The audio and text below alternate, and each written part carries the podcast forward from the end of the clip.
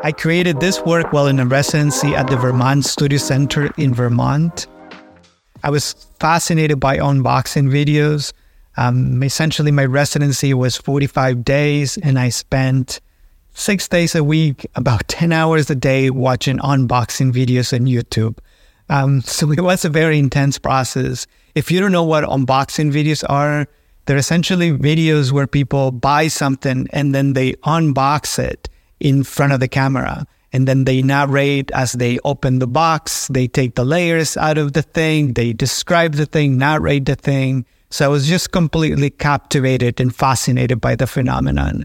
The videos that you see, um, they're original. I didn't modify any of the footage. I didn't shoot any of the footage. It's essentially a collage of existing videos. So my job was to find the videos that I was interested in and then pair them one with another. So it was about that juxtaposition that I was really interested in.